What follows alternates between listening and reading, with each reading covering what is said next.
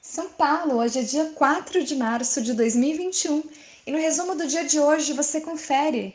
O Ibovespa fechou em alta de 1,35% a 112.690 pontos, embalado pela tempestiva aprovação da PEC emergencial pelo Senado. Depois de três semanas no vermelho, a Bolsa Brasileira caminha para fechar essa semana com avanço.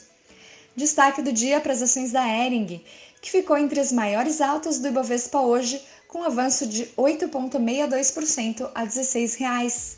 A empresa apresentou resultados financeiros fracos no quarto TRI de 2020, mas suas melhorias operacionais, principalmente nas vendas pela internet, agradaram os investidores. As vendas da companhia no e-commerce cresceram 230,6%.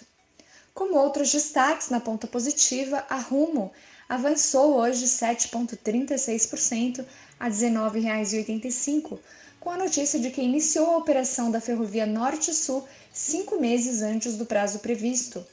O presidente Jair Bolsonaro participou hoje da inauguração do trecho entre São Simão, Goiás e Estrela do Oeste, São Paulo. A ferrovia vai ligar Goiás ao Porto de Santos.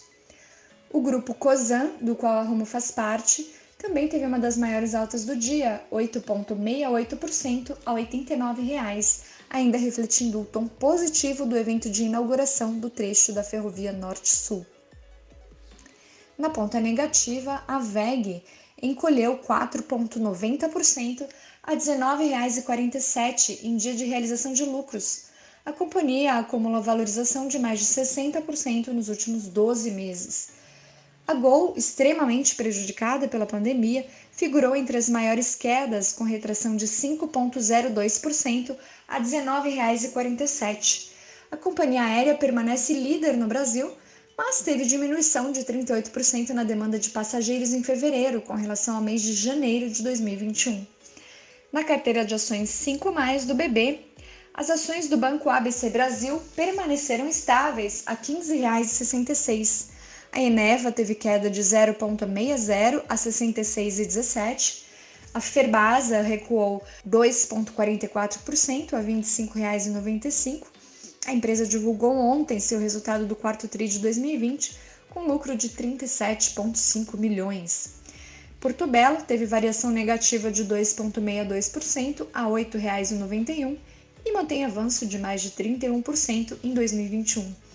Já a Vale caiu 1,48% a R$ 98,86. O dólar fechou quase estável, com queda de 0,01%, cotado a R$ 5,66, com pressão do exterior neutralizando a reação positiva à aprovação da PEC emergencial. No exterior, na Ásia, bolsas em queda. O índice Nikkei registrou recuo de 2,13% no Japão e o Xangai Composto retraiu 2,05% na China. As ações de tecnologia foram as que mais sofreram perdas.